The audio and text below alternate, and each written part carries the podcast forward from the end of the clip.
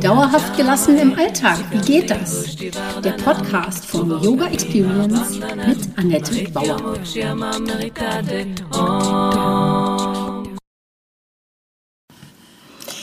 Hallöchen, ich begrüße dich zu meinem Podcast Dauerhaft gelassen.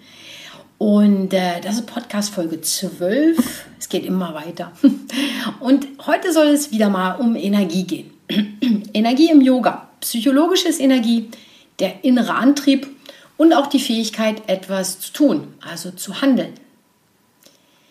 Yoga als Weg zu dir selbst bringt dich in deine Energie. Und wie du in deine Energie kommst und wozu, habe ich erstmal so in fünf Punkten formuliert. Also zum einen, setz dich mit deinem Innern auseinander, deiner Intuition und deinen Herzenswünschen. Lebe deine Träume. Finde über Yoga die Verbindung zu dir selbst. Gib dich nicht mit einem mittelmäßigen Leben zufrieden, sondern lass es ein großartiges werden. Und entwickle mit Yoga Energie und Mut, um deine Ängste zu überwinden. Dazu bemühen wir heute mal die Bhagavad Gita, das Wort bedeutet, es ist der Gesang des Erhabenen. Es ist eine der zentralen Schriften im Hinduismus und entstand vermutlich zwischen dem 5. und 2. Jahrhundert vor Christus, also auch so zweieinhalbtausend Jahre alt. Und die Bhagavad Gita ist ein Teil des Mahabharata, des großen Epos Indiens. Es sind so 18 Kapitel und darin geht es um den Kampf zwischen zwei Familien, den Pandavas und Kauravas, so als übergeordnete Handlung. Aber eigentlich geht es äh, um ein Lehrgespräch. Dieses Buch ist in der Form eines Lehr Lehrergesprächs, äh, Lehrer-Schüler zwischen Krishna und Arjuna geschrieben.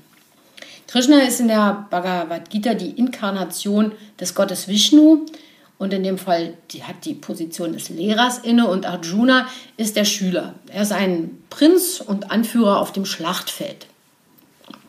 Also äh, Krishna und Arjuna auf dem Schlachtfeld. Ähm, Arjuna verzweifelt und möchte nicht gegen seine Familie und Freunde kämpfen. Und Krishna unterweist ihn in den yogischen Verhaltensregeln, um das Göttliche in allem zu erkennen. Also Yoga als Weg der Erkenntnis. Und deshalb wird auch klar, obwohl es eine hinduistische Schrift ist, ist sie für den Yoga interessant und darin enthalten sind 18 verschiedene Yoga-Wege. Die Lehre von Krishna also in vier, vier Schritten. Es geht also eigentlich jetzt nicht um diese ganze Bhagavad Gita, sondern hier nur um diese Situation auf dem Schlachtfeld.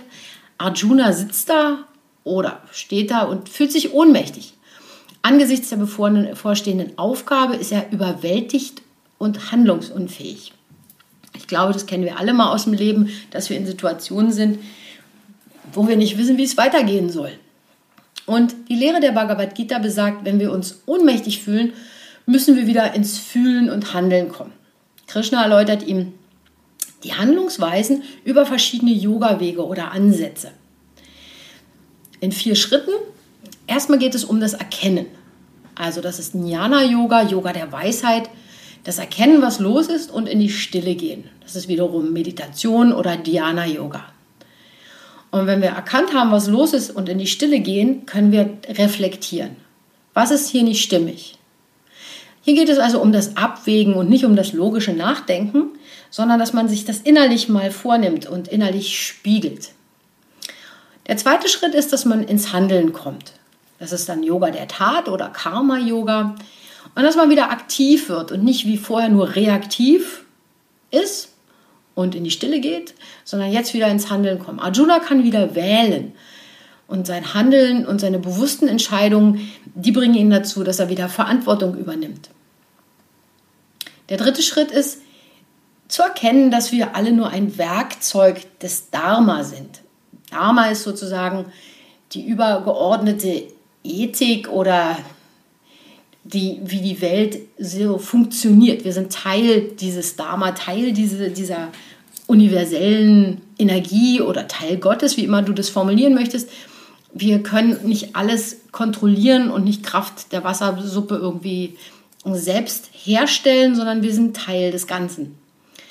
Also wir sind Teil des großen Plans und wir tragen auch zum Gelingen bei. Da, wo wir hingestellt sind, haben wir eine Aufgabe und die müssen wir erfüllen. Und man soll deshalb immer so gut wie möglich handeln, auch wenn man nicht alles versteht und auch nicht den ganzen Überblick hat. Stell dir das vor wie beim Bogenschießen. Man hat bisher alles gut und richtig gemacht, man hat geübt, man hat ein gutes Material, guten Pfeil, guten Bogen. Und ähm, die Flugkurve des Pfeils ist aber am Ende doch unserer Kontrolle entzogen. Wir müssen aber trotzdem irgendwann den Pfeil abschießen. Wir müssen loslassen. Also ist der dritte Schritt, sowas zu erkennen, wo wir im Teil des Ganzen eingeordnet sind und dann auch loslassen können. Und der vierte Schritt ist dann die Widmung oder Hingabe. Das ist Jetzt wäre das der Bhakti-Yoga oder Yoga der Liebe. Und indem man Vertrauen bzw. so ein Urvertrauen entwickelt, weiß man, dass es gut ist, so wie es ist. Man ist da jetzt, man ist ohnmächtig, man ist, kommt wieder ins Handeln, man weiß, wo man hingestellt ist im Leben. Und man widmet dann seine Praxis, seine Yoga-Praxis oder seine Arbeit, was immer man tut, einer gewissen höheren Instanz. Die Bhakti-Yogis sehen Gott in allem und machen alles mit Hingabe. Gut, das so als Beispiel erläutert, wie wir wieder ins Handeln kommen können. Und dann ist ja natürlich die Frage, eigentlich geht es heute um Energie. Wofür brauchen wir denn die Energie? Also selbst wenn bei uns die Energie gut verteilt ist, gibt es im Leben immer Herausforderungen, für die wir extra Energie benötigen. Unvorhergesehenes zum Beispiel. Oder es sind Menschen, bei denen wir das Gefühl haben, sie würden uns Energie rauben. Und wenn ich mich auf zu viele Sachen konzentriere, bin ich nirgendwo richtig fokussiert. Möchte ich dann auch noch überall perfekt sein, dann ist der Speicher ratzfatz leer. Woran merken wir also, ob etwas zu viel ist? Wir sind nicht ausgeglichen und wir sind auch noch unzufrieden. Also wenn du das in deinem Leben oder in verschiedenen Lebensbereichen merkst, dann schau mal dahin, wo du Energie reinsteckst, was es vielleicht aber gar nicht, was gar nicht nötig ist und wir merken, dass es uns gut geht und dass die Energie gut fließt, wenn wir zufrieden sind, ausgeglichen, eine gute Verdauung haben und einen guten Schlaf. Das sind Indikatoren für, sagen wir, normal oder gut fließende Energie. Woher bekommen wir denn jetzt nun Energie, wenn wir welche brauchen? Das ist wie beim Strom. Ist der Akku leer oder der Stecker nicht eingesteckt, dann haben wir keine Energie. Strom wird durch Bewegung erzeugt, also ist es nicht sinnvoll, nur auf der Couch rumzuhängen. Und auch nur rumzurennen und sich zu überfordern, führt zu einem großen Energieverbrauch. Wie immer zielt das Gute durch die Mitte. Also ausgeglichen haushalten ist hier entscheidend. Wir füllen den Akku auf mit guter Nahrung, Bewegung, Pausen, Meditation, inspirierendem Input und sinnstiftenden Beschäftigungen. Gute Nahrung hatten wir schon, glaube ich, mal thematisiert, aber wenn du heute das erste Mal dabei bist, es sollte frische Nahrung sein oder frisch zubereitet. Die enthält viel Lebensenergie, viel Prana. Bewegung ist natürlich wichtig, weil Strom entsteht nun mal durch Bewegung. Und wir müssen auch Pausen machen. Also man muss dann auch loslassen, wie Arjuna, der dann etwas tut und dann aber auch das Ergebnis abwarten muss. Pausen füllen unseren Energiespeicher wieder auf. Dann Meditation brauchen wir für den Abstand, um wieder Fokus äh, gewinnen zu können, um wieder klar zu sehen. Und wir brauchen natürlich auch inspirierenden Input. Dazu gehören dann auch sinnstiftende Beschäftigung.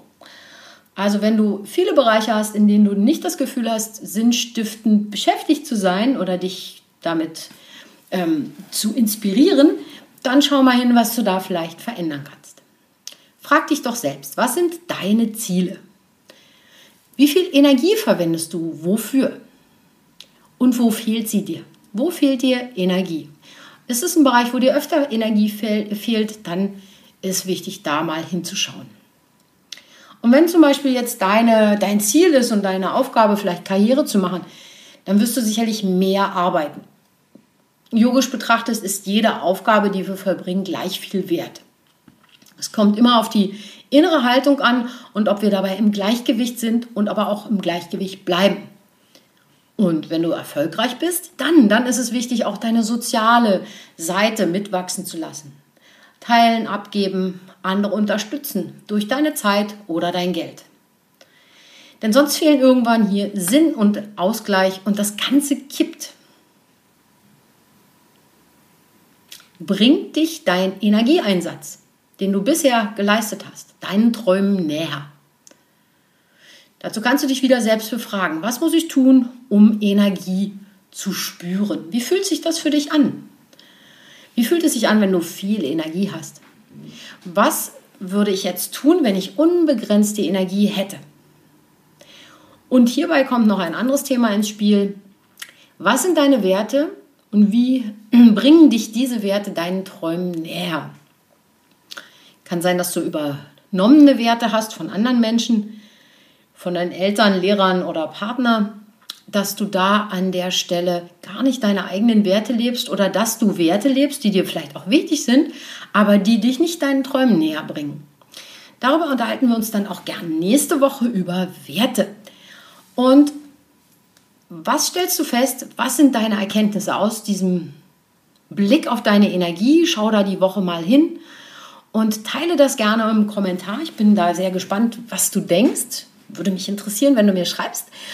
Also hab noch einen tollen Tag und ganz viel Energie. Das war Dauerhaft gelassen. Wie geht das? Der Yoga Experience Podcast mit Annette Bauer.